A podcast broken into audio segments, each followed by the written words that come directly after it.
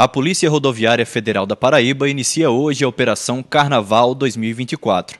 A corporação vai reforçar o policiamento nas rodovias federais até o dia 14 de fevereiro, na quarta-feira de cinzas. O feriado prolongado de carnaval é considerado pela PRF como uma das ações de maior relevância em virtude do risco de aumento dos acidentes de trânsito ocasionados, principalmente pela conduta de dirigir sob efeito de álcool.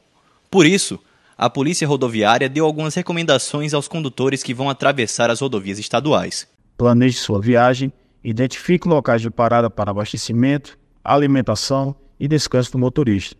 Faça uma revisão no veículo verificando freios, luzes e demais itens obrigatórios. Use sempre o cinto de segurança e garanta que os demais passageiros também estejam afivelados. No caso de motocicletas, use adequadamente o capacete, tanto o condutor quanto o passageiro.